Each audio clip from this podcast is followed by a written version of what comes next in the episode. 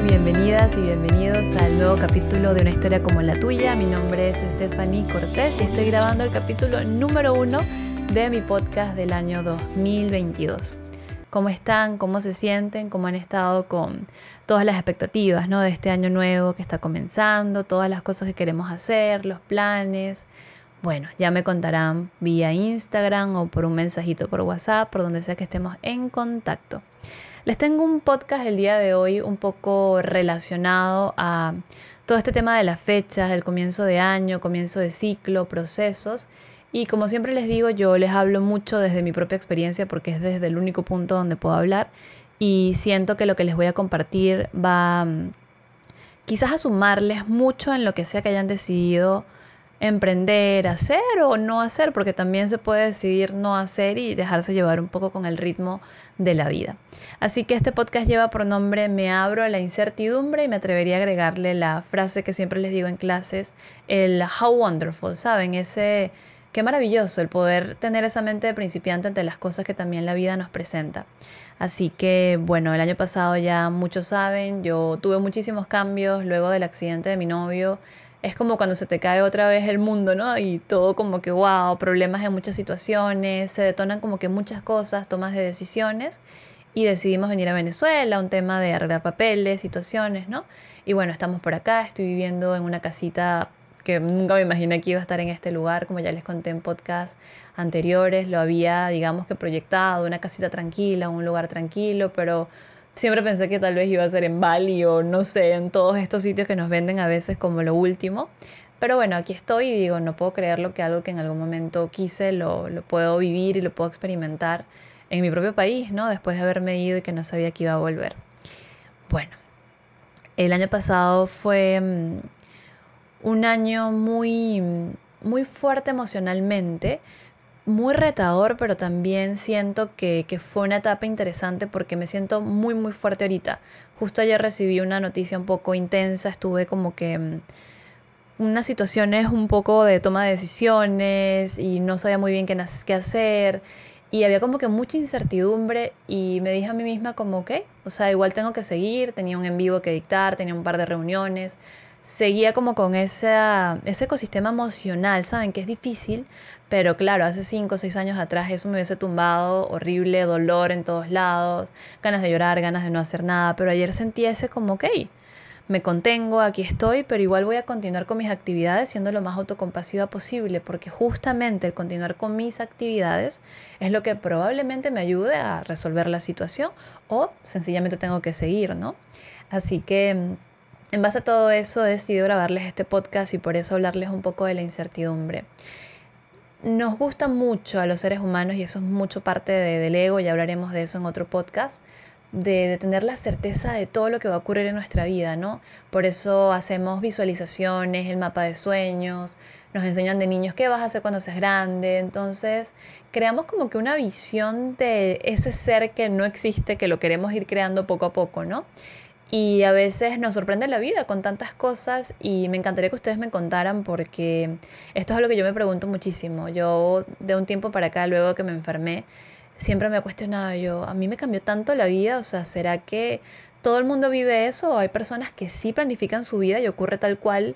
Obviamente no al 100%, pero un 90, 80%. Yo siento que así le pasa a mucha gente, pero tal vez es lo que se ve desde afuera, ¿no? Y no lo que se experimenta desde adentro. Entonces, si quieres verlo como algo que puedes aprender o escuchar de mí este, este comienzo de año, siento que, hablar de la incertidumbre, aun cuando tienes proyectos, aun cuando quieres crear algo desde cero o cuando estás construyendo hábitos, creo que te puede dar una fortaleza porque en el momento que llegue vas a poder abrazarla y poderlo transitar. Entonces quiero contarte que yo de verdad estoy bastante feliz, estoy muy contenta con una vida bastante diferente a lo que yo en algún momento planifiqué. O sea, la vida me ha llevado por muchos aspectos que yo nunca pensé que iba a vivir, pero al final resultó muchísimo mejor de lo que yo pensaba o de lo mejor de lo que yo pude haberme imaginado. Así que no te preocupes si te ha pasado exactamente lo mismo, porque si volteas a ver un poco y te ves en este momento, dices, wow, bueno, tan mal no me ha guiado la vida, ¿no? Y no todo depende de, de tu control completamente. El año pasado, con todo lo que viví en tan poco tiempo, que fueron muchas emociones, este, también mi emprendimiento, situaciones personales, retos económicos, todos estamos presentando ahorita muchos retos a nivel de todo lo que ha pasado con la pandemia, ¿no? Se han brotado como que muchas cosas que antes no pudimos vivir, las estamos viviendo como que todas acumuladas. Y esto me enseñó a colaborar con lo inevitable. Y es lo mismo de la incertidumbre y esto es, si me permites, tal vez una frase que puedes pegar en tu espejo o que puedes escribir un posting y pegarlo en cualquier lado porque es cierto no es solamente yo sueño, lo proyecto y lo creo, que esto es algo que frustra a muchísima gente. El espacio de la creación también se permite desde la rendición, desde rendirte a lo que la vida también está creando para ti. Y lo inevitable ocurre. Pero ¿cómo yo colaboro con lo inevitable para no quedarme enfrascada o enfrascado en ¿y ahora cómo hago? ¿Y cómo lo resuelvo? ¿Y cómo, cómo negarlo? ¿Sabes? Esa especie que siempre hablamos de lo niego, no lo quiero experimentar, huyo de eso, no lo quiero ver. Ese digamos que es el espacio que yo siento que todos solemos experimentar y que muchas veces nos genera más incomodidad, nos genera más sentimientos negativos hacia nosotros y no nos permite desarrollar la resiliencia porque lo estamos siempre negando, esa resistencia constante. Entonces, mi práctica todo el año pasado y sin darme cuenta, más allá de mis 20 minutos de meditación o de mi yoga nidra, porque acuérdense que estas son prácticas formales y que sí son necesarias, pero tal cual como cuando te cepillas los dientes, tal cual como cuando te bañas o cuando haces tu comida, o sea, estas son prácticas formales que te ayudan, pero esa no es tu práctica en sí. Tu práctica en sí es tu propia vida y cómo la vives a cada segundo. 20 minutos al día, créeme que no, no van a generar el impacto necesario para transformar tu vida de la forma quizás que la vida quiere guiarte. Tal vez 20 minutos sí te relajan, si te más nervioso, ok, te ayuda un poco más, pero si realmente quieres tomarte un poco más en serio este camino de tu vida espiritual y no te digo, ay, la vida espiritual de santa o de santo, sino un espacio donde tú realmente te rindes a lo que Dios, la divinidad o la creación tiene para ti. Yo creo que te puedo comentar que justamente la práctica es quedarte en esos espacios justamente cuando más insoportable es esa práctica espiritual es, uff, cuando quieres huir, cuando estás en ese momento tan, tan, tan, tan difícil, justamente el estar presente allí es la práctica más profunda que yo descubrí en mí el año pasado y siento que es de allí desde donde ha brotado esa fuerza interna que la verdad nunca me imaginé que iba a poder desarrollar porque siempre me he sentido súper débil de mente, súper débil de cuerpo, de todo porque siempre me ha ganado mucho la mente. Anita de Integra Salud, ya que la conocen por allí algunos y algunas, ella siempre dice que vivimos de los hombros para arriba, ¿no? Nada más en la cabeza, pero no en el cuerpo. Ese era mi estado natural, así que desde allí somos muy frágiles porque el ego es muy frágil. Viene la crítica, viene el juicio, viene la envidia, viene la comparación, viene las expectativas, el creer que todo está bajo nuestro control y cuando te das cuenta viene la incertidumbre y te sonríe y te dice, no, por ahí no es. Así que hoy les tengo un podcast un poquito práctico, al final les voy a dar como una serie de, de planteamientos, si no me equivoco son seis, seis o siete. Justamente es el primer podcast que hago, que escribo y bueno, vamos a ver qué tal me va porque justamente allí es donde quiero probar si escribiendo estas frasecitas que les quiero comentar, em, no me voy por las ramas como siempre y me echo en el podcast casi 40 minutos. Bueno, quiero también hablarles antes de entrar en este tema de los aspectos y es que descubramos en nosotras mismas o en nosotros mismos que no son polaridades nada más de que, ok, ¿Cómo transito yo estos espacios difíciles? ¿Me odio o me amo? Pero es que no me logro amar por completo. ¿Cómo es esto de amarse? ¿Qué tengo que decirme? Entonces empezamos otra vez de los hombros para arriba, ¿no? En la cabeza. Yo me amo, yo me amo. O lo contrario, no, yo me odio, no sirvo para nada. No son solo dos polaridades. No es me amo o me odio. Es realmente poder permitirte ser tú misma o ser tú mismo en ese espacio. Es dejarte caer. Y esto, Dios mío, qué, loco que yo esté hablando de esto ahora porque el año pasado tuve que soltar tanto y, no fue algo que yo hice voluntariamente y esto es donde voy. La incertidumbre no te avisa. Esto no es algo que tú tengas tiempo para practicar o para, para construirlo. Tal vez puedas estar un poquito preparada con algunas herramientas, pero no, la vida no te, no te muestra eso así, eso llega de golpe y justamente aprendes a soltar porque es la única opción que te quedan. Así que cuando les pase o si ya les ha pasado, cuéntenme porque es algo que, que podemos compartir y hablar y a veces el lenguaje nos ayuda a expresarnos, pero no hay nada como las experiencias para poder conectar un poquito más. Entonces, a veces hay muchos miedos detrás de esto de ser yo misma. Si yo me permito, entonces voy a votar mis hábitos, o si yo me permito, mi mente se va a ir de loca a otro lado, o si yo me permito, viene la culpa, porque religiosamente, como les digo, hay mucho tabú con esto de permitirse, ¿no? Y es como somos malos de, naturaleza y no, no, no debería, entonces vivimos otra vez de los hombros hacia la cabeza y no habitamos el cuerpo, no nos permitimos sentir. ¿Y saben qué pasa con esto? Cuando no nos permitimos sentir, dejamos un montón de emociones no sentidas, emociones rechazadas. Y esto crea un monstruo dentro de nosotros y lo deben haber vivido las personas, usualmente las que tienen ataques de ira y que suelen generar un daño en otra persona. Este, creo que esto es lo que más visualmente podemos ver, porque obviamente desde el espacio de, de la tristeza hacemos otras cosas un poco más ocultas, ¿no? Pero las personas que han tenido que expresar su ira, cuando ya tienen esas emociones tan guardadas que explotan, reciben un golpe también desde afuera porque viene la crítica, el juicio, el por qué hice eso, ¿no? Entonces, dense cuenta cómo las emociones que hemos venido reprimiendo o rechazando durante mucho tiempo, porque no, no, no, yo no voy a sentir eso, o qué, qué horrible, no, no hay tiempo para eso, o yo estoy enfocada en mis hábitos. Esto se queda allí, crea un monstruo internamente que ni siquiera es un monstruo, como siempre les digo, es un bebé lindo, tierno, sencillamente con mucho dolor, un niño que no ha sido visto, un niño que no ha sido abrazado, un niño que no ha sido contenido. Y cuando estamos en ese espacio, vivimos buscando la contención en todos los demás y también nos sentimos sumamente rechazados porque al no contenerte tú misma o tú mismo, vives detrás de la otra persona, pero es que nadie me entiende, nadie me contiene, tal vez no con este lenguaje, pero puedes reconocer en tus relaciones qué estás buscando recibir de la otra persona cómo estás en tus relaciones interpersonales, si estás buscando ese que siempre te validen, que siempre te digan algo, que siempre te acompañen o yo doy demasiado y la otra persona no me da, probablemente eso sea una señal de que no estás permitiéndote sentir esas emociones rechazadas. Y ese espacio nos ha llevado a que busquemos formas locas de huir.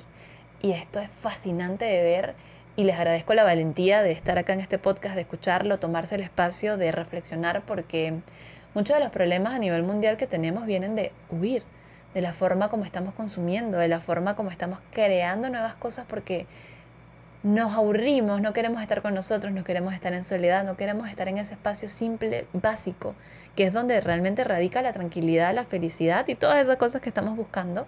Pero hemos vuelto toda una bola de nieve de consumo de las cosas que supuestamente están fuera.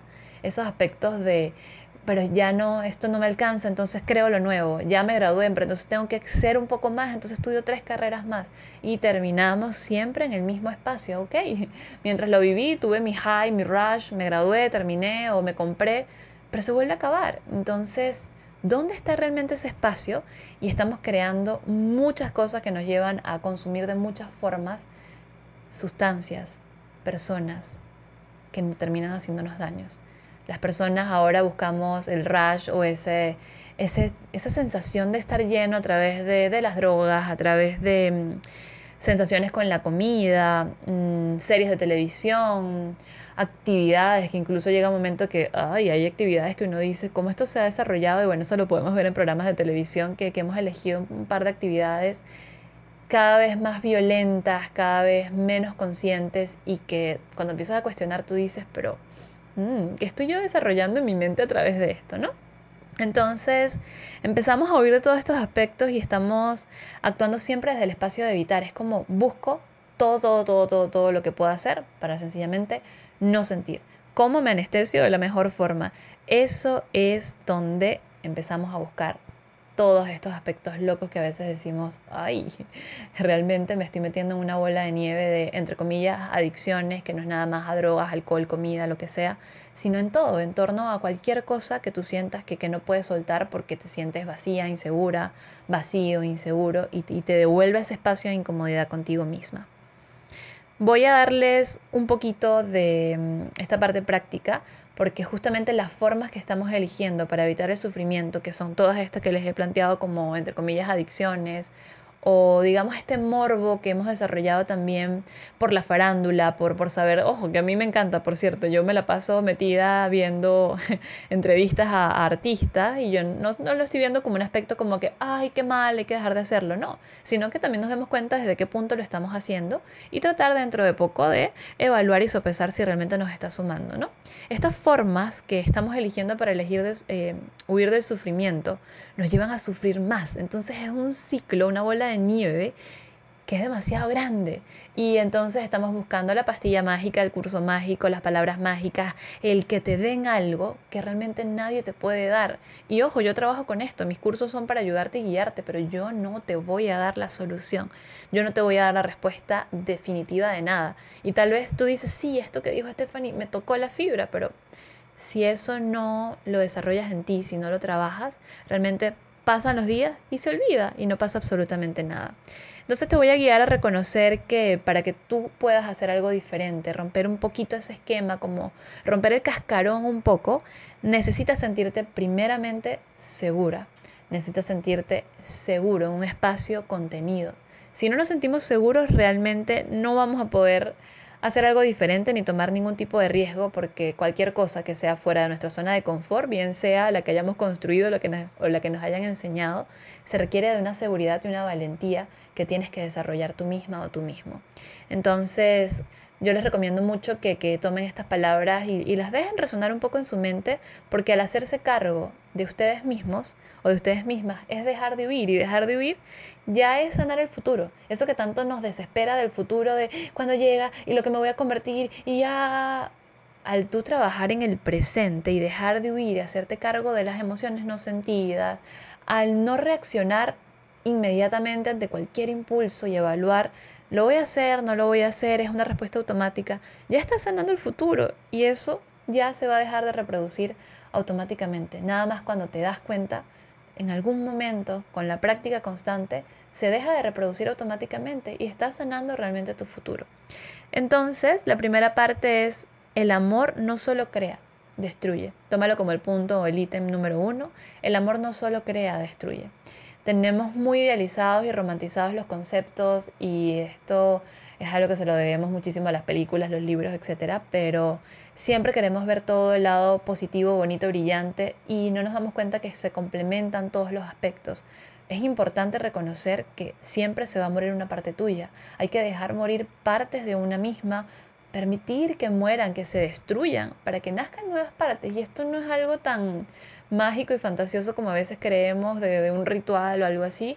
Son procesos, a veces tenemos una tristeza muy profunda y no sabemos por qué, y es porque no hemos terminado de soltar esa parte de hace cuatro años que, ya no somos, porque la vida con su incertidumbre y con su inevitabilidad termina trayendo los nuevos aspectos a los cuales tenemos que transformarnos y, seguimos pegadas o pegados a la idea de lo que fui, lo que sentí, aquella experiencia que yo quise vivir y quería seguir repitiendo, ¿sabes? Como cuando nos quedamos en una relación idealizada que es capaz nuestro primer noviazgo y ese novio que quisimos o esas primeras emociones, digamos, un poco más infantiles que tuvimos, que son hermosas, las queremos tener cuando tenemos 30, 40, 50 y mm, entonces la persona que tenemos al frente no la vemos como es, sino que la queremos ver a través de los lentes de la percepción de, de esas primeras experiencias que tuvimos. Entonces toda nuestra vida se ve condicionada porque no estamos permitiendo que se destruyan esas partes de nosotras o de nosotros y que al final se terminan transformando. Entonces, otra frasecita para ponerlo por allí en el espejo o para recordártelo, realmente es darte cuenta que el amor no solo va a crear, también va a destruir y eso también está bien. La número dos viene siendo que toda creación viene de una muerte y esto va de la mano de la primera porque toda cosa que tú desees crear, si tú quieres vamos a poner, digamos, las resoluciones de año nuevo, ¿no? Mi emprendimiento, quiero cambiar de trabajo, quiero cambiar de pareja, que de verdad parecen loquísimas la, todas las los cambios que queremos hacer en tan poco tiempo y tantas expectativas que le ponemos a esto. Todo eso requiere de dejar morir algún aspecto de tu vida, alguna ilusión tiene que morir, alguna relación se tiene que acabar. Y inevitablemente también va a llegar un momento en lo que esto, la relación termina o hay un cambio de trabajo, o sea, no está 100% en tu control.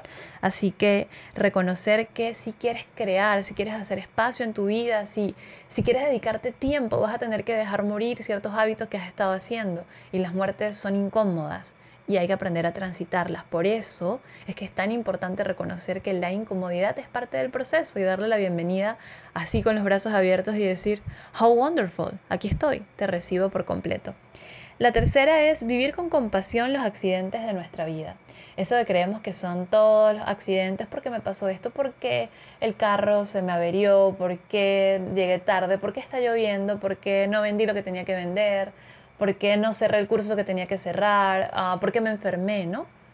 Y volvemos a hablar de lo inevitable y de la incertidumbre. No tienes el completo control de tu vida y yo a esto le doy gracias a Dios también de no tenerlo porque creo que sería un desastre por completo pero no es necesariamente que puedas controlarlo todo, así que darle un espacio a que los accidentes que ocurran, volverlos a recibir con, ok, en vez de hacerle la guerra a ese espacio y no porque ya me arruinó el día, entonces paso todo el día mal. Y obviamente eso desencadena una serie de eventos desafortunados porque cuando no aceptas la lluvia que está, o sea, la pasas mal todo el día, te peleas con tu pareja, no llegas, llegas tarde del trabajo, no logras solucionar porque estás de mal humor, comes mal, no te hidratas, lo que sea, te castigas, te culpas una semana, afectas el sistema inmunológico y terminas enfermándote. Entonces, aceptar esa inevitabilidad con un poquito de amor y de humor que requiere trabajo, yo lo sé, te va a ayudar a poco a poco transitar esto de mejor forma y darte cuenta que que a veces pasan cosas muy milagrosas, como que esa lluvia tal vez te hizo conocer a una persona que te presentó un nuevo trabajo, o conociste a una persona súper chévere, o no sé, ocurrió un accidente y no estuviste allí quién sabe. Entonces es un aspecto que también te recomiendo que puedas evaluar. La cuarta es, no atender nuestras necesidades nos hace más vulnerables al estrés. Esto es algo un poco más desde la parte fisiológica y mm, viene mucho de hacernos responsables. A veces nos cargamos el trabajo de los demás, las cosas de los demás, de la familia, pero quiero que sepas que tú eres responsable de tu salud y esto no quiere decir que, claro, si me enfermo es mi culpa, yo soy mala. No, es que tú puedas entender que los hábitos que tú vas generando son para construir tu estilo de vida y que si estás eligiendo hábitos que no te llevan a un estado en el cual tú te sientas un poco más saludable, más tranquilo, entonces hay algo que tienes que revisar porque muchas cosas de ese aspecto sí dependen de ti, porque si no lo estás dejando al azar y en este caso no es el universo que te guía, sino que sencillamente lo estás dejando a través de tus procesos automáticos, de lo que aprendiste, del entorno, de los demás. Entonces, cuando tú no te atiendes tus necesidades propias y son esas emociones no sentidas, cuando no te haces cargo de verlas, por ejemplo, tal vez empiezas a comer compulsivamente o te empiezas a relacionar con personas, entre comillas, que consideramos tóxicas, porque estás generando un vínculo desde un espacio donde tú no estás construyéndote a ti, donde realmente estás buscando de afuera que te dé algo que realmente no puedes recibir y esto te hace mucho más vulnerable al estrés. Así que si quieres ir revisando un poquito eso, lo mejor que puedes hacer si estás experimentando estrés, si estás en un momento un poco complicado, si estás con la chamba muy complicada, es empezar a ver cuáles son tus necesidades, cubrirlas, apoyarte y desde allí ya puedes ayudarte a manejar el estrés. La número 5 es que tratarte a ti como, cual, como alguien al quien tú estés responsable de ayudar o de cuidar es algo que te va a permitir estar mucho mejor. A veces, por ejemplo, si tu sobrina o tu hijo está enfermito, o tu esposo, o tu esposa, estás muy atenta, ¿no? Y lo estás cuidando o estás muy atento y, y qué necesitas y tienes una estructura. Trátate a ti misma o a ti mismo como si fueses a alguien del cual depende el cuidado. Tal cual como si estuvieses cuidando a tu abuelita. Trátate a ti de esa misma forma, con esa responsabilidad, con ese cariño. Y esa es la mejor forma de hacerte cargo de ti misma, de ti mismo. Y es la mejor forma también de, de respetar y amar a las otras personas porque cuando tú te cuidas o te apoyas de la mejor forma, te haces espacio para eso, eres una persona un poquito más sana, un poco más responsable y ya no le acarreas a los demás tus responsabilidades y tus cuidados, sino que más bien desde allí puedes darle a los demás. La número 6 es, bueno, esta no la tengo escrita, este, vamos a ver cómo te la puedo decir porque no la tengo escrita como una frase, pero eh, tiene mucha relación con lo mismo de tratar de, de dejar de huir y de buscar ese rush, esa, esa emoción, y a mí me pasaba mucho con los viajes, dejar de, de buscar ese, ese high en la vida, ¿no? Todo el tiempo. Quiero buscar ese lugar que me devuelva mi corazón, que es la playita, que es tal meditación construyelo, viaja, ve a todos los sitios, pero dejemos de depender de ciertas condiciones para estar en nuestro corazón.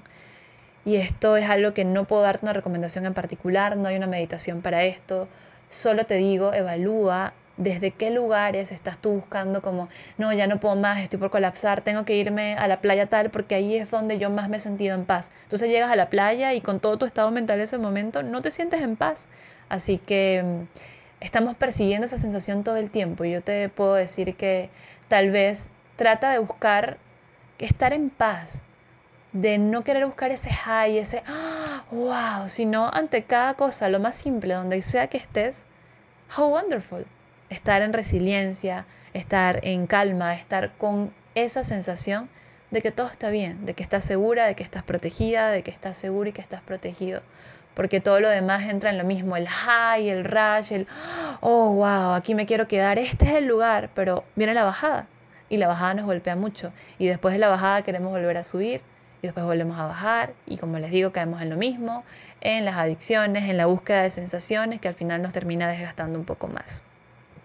Finalmente esto es lo que quiero decirte como más que un cierre, como algo que te quiero plantear como preguntas importantes para que tú misma o tú mismo te cuestiones en este comienzo de año, comienzo de proyectos o comienzo de cuestionamiento. No hace falta que llegue una fecha en particular para reflexionar. A veces las reflexiones llegan en cualquier momento y cualquier momento, te aseguro, es bueno para hacer las cosas diferentes, es bueno para, para conocerte. No hace falta un momento en particular. Apaga el piloto automático y date la oportunidad de, de estar. No importa si es lunes, si es martes, si comenzó la dieta, si estás intoxicada con un montón de comida, si ayer bebiste.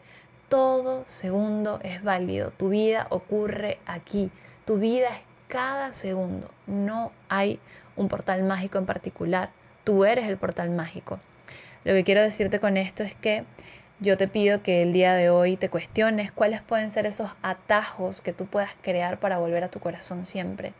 Cuando estés pasando por una situación difícil, cuando mm, estés sufriendo por algo que es inevitable, como la pérdida de un familiar. ¿Qué puedo hacer yo en mi día a día para construir atajos en mi vida que me devuelvan siempre a mi corazón. Y allí es donde entra la práctica formal, allí es donde la meditación del día a día te ayuda, allí es donde tal vez escribir en tu diario te ayuda, allí es donde tal vez tu automasaje, ese abrazo, ese apapacho, es el que te devuelve a tu corazón. Esa cajita de herramientas que puedas crear tú, que no es la misma que la mía, que yo no te la puedo regalar, yo no te la puedo vender, nadie te la puede dar. Yo te invito a que vayas a lo profundo de tu corazón y que realmente empieces a cuestionar cómo construir esos caminos que van hacia mi corazón. El único lugar donde voy a encontrar esa seguridad, donde voy a encontrar ese amor profundo, donde voy a encontrar esa validación, va a ser allí. Y créeme que desde allí te conviertes en un espacio donde puedes conectar con las demás más personas de lo más profundo y también de una forma mucho más vulnerable, real y sentida. Así que aunque todo tiembla, aunque estés en esos momentos en los cuales estás temblando de, del dolor, de la incomodidad, ¿qué atajos tengo yo para ir volviendo poco a poco a mí? Te dejo con, con esa reflexión y con esa pregunta. Y recuerda que, bueno, uno de los que yo siempre te puedo decir, y es algo que está a la mano de todas y de todos, es que siempre puedes volver a la sencillez del momento presente. Siempre. Te honro viviendo mi vida, te honro grabando esto, te honro contándote mi proceso y espero que sigas bien, que, que todo vaya muy bien en tu camino. Te mando un muy fuerte abrazo y recuerda que siempre puedes escribirme a través de mi Instagram, arroba Allí puedes revisar toda la información de mis talleres, de mis clases o también comentarme qué te pareció este capítulo y qué otras cositas quieres que converse por acá. Les mando un fuerte abrazo, cuídense mucho, feliz año 2022 y feliz vida.